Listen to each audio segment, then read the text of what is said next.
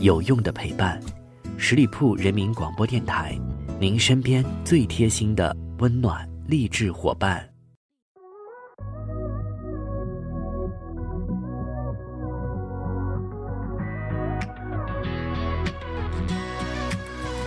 I said this time next year I'ma be the one who do everything and more you said I couldn't do.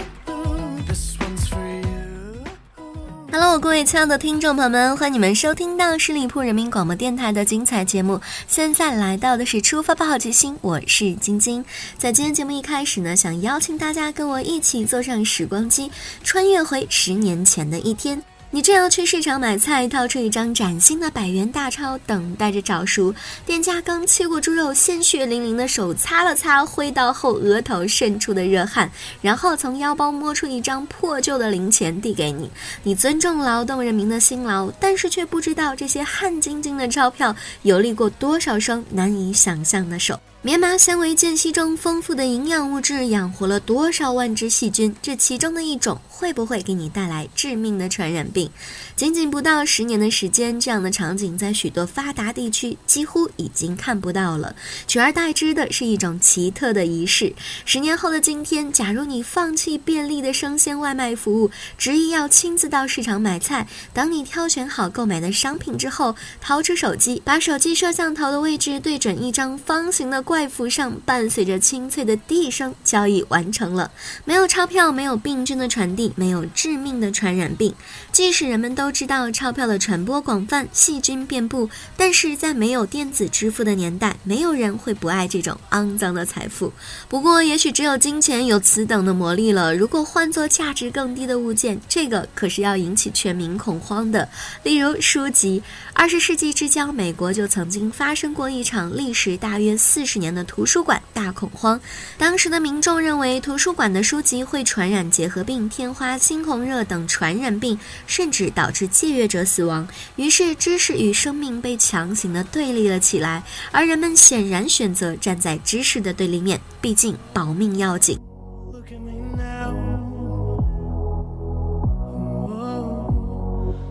This one is dedicated to all of the people who said I would be nothing. Just look at me now, look at me now, look at me now.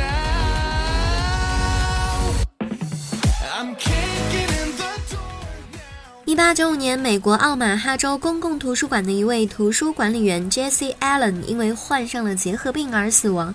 这是一种由结核杆菌感染引起的传染病，在当时被视为不治之症。而即使到了现在，结核病的致死率也高达百分之五十，只能通过接种卡介苗进行有效的预防。这起病例在当时受到了广泛的关注，重点不是在于病情有多严重，而在于艾伦作为图书管理员的身份。当时，美国、英国等国家民众正在被一种图书馆恐慌笼罩着，在公共卫生恶劣的大环境下，恶疾横生。恰好人们在图书馆的书籍当中发现了芽孢杆菌等多种细菌的身影，加上合理联想，人们难免把哀怨的目光投向了公共图书馆里的浩瀚书籍。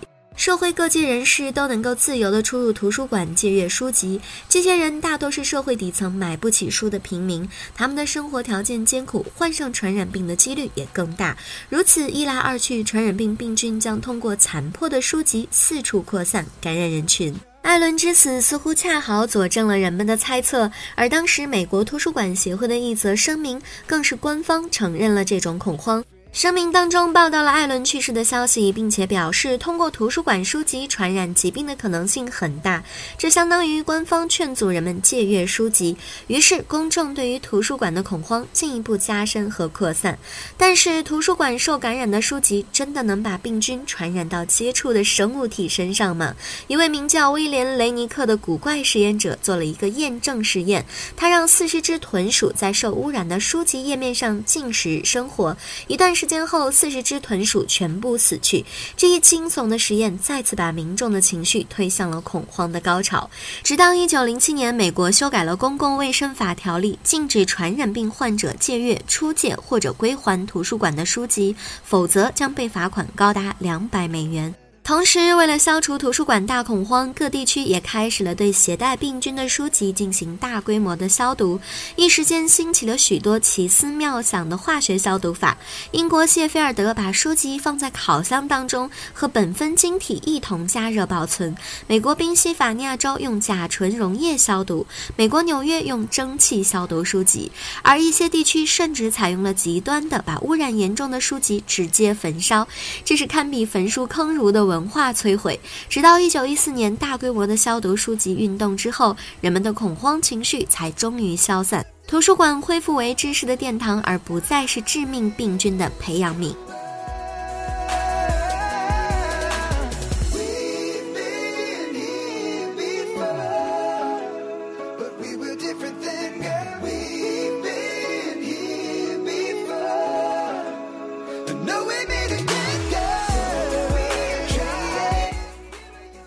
人们知识水平和求知欲还相对低下的二十世纪初，会去图书馆借阅书籍的人还算极少数，这尚且能够产生出如此激烈的民众恐慌，而人们每天都能够接触到的纸币，又会是多么惨烈的感染状况？二零一四年，纽约大学一项肮脏的钱的计划，把纸币上肉眼看不见的病菌数据，赤裸裸地展示在人们的眼前。研究者提取美元钞票上的生物 DNA 进行了基因组测序，以此确定微生物的种类。结果显示，大约有一半是来自人类的 DNA，而除此之外，则是令人惊骇的约三千种细菌以及匪夷所思的各种物质。几乎百分之八十的美元上还发现有少量的可卡因和海洛因，这显然是吸毒者惯用纸币当做吸管吸食毒品时残留下来的痕迹，甚至其中还有已经灭绝的北白。白皙等生物的 DNA，其中纸币上细菌密布，受到沙门氏菌、大肠杆菌，甚至是金黄色葡萄球菌这类抗生素也无法抵抗的超级细菌感染。其中最常见的微生物是引起痤疮的异类微生物。皮肤病细菌次之，而最可怕的则是超级细菌。仅仅在二零一三年一年，美国就有两万三千人因感染抗生素耐药细菌而死亡。虽然难以把罪状完全的归在纸币上，但是流传广泛的纸币必然是主要的原因之一。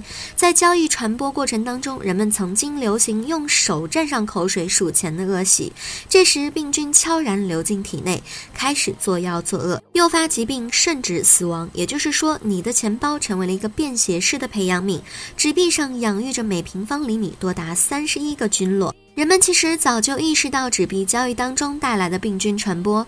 二十世纪初，麻风病盛行，日本、菲律宾、巴西等国家先是划分了特定的麻风隔离区，避免了麻风分支杆菌在人群当中扩散。他们还发行了一种特制的麻风币，具有一定的面值，相当于普通钱币的代价币使用。这也是为了避免病菌通过钱币传播到正常的人群体中。直到二十世纪中叶，人们找到了麻风病的治疗手段。医学控制了麻风病的传染性。当年盛行的麻风病经过彻底消毒，如今已经成为了收藏家们的限量珍品。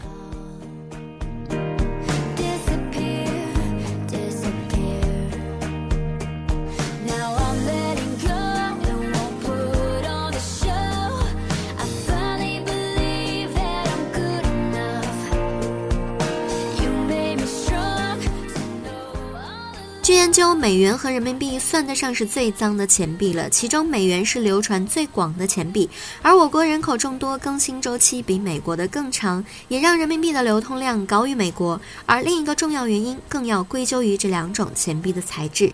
以美元钞票为例，纸币由百分之七十五的棉和百分之二十五的亚麻材质粗糙混合制成，这对于微生物来说可谓是一个柔软舒适的生存环境。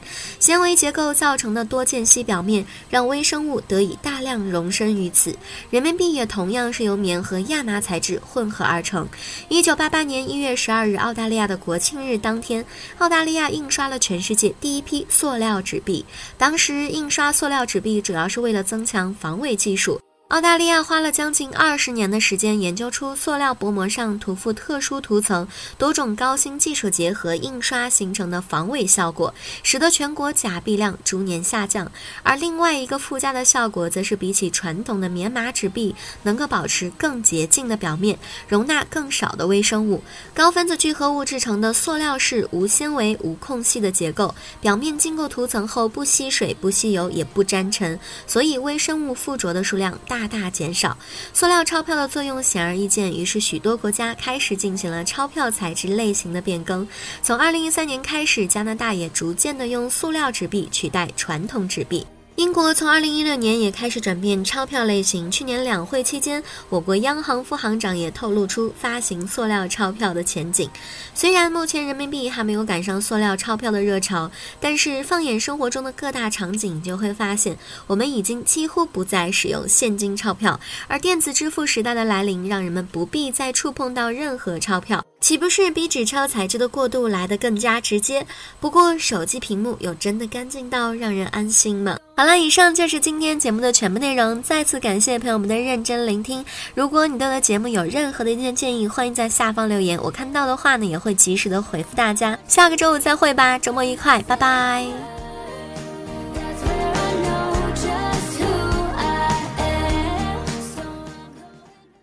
本期节目由十里铺人民广播电台制作播出。了解更多的资讯，请关注十里铺人民广播电台的公众微信和新浪、腾讯的官方微博。感谢收听，我们明天再见。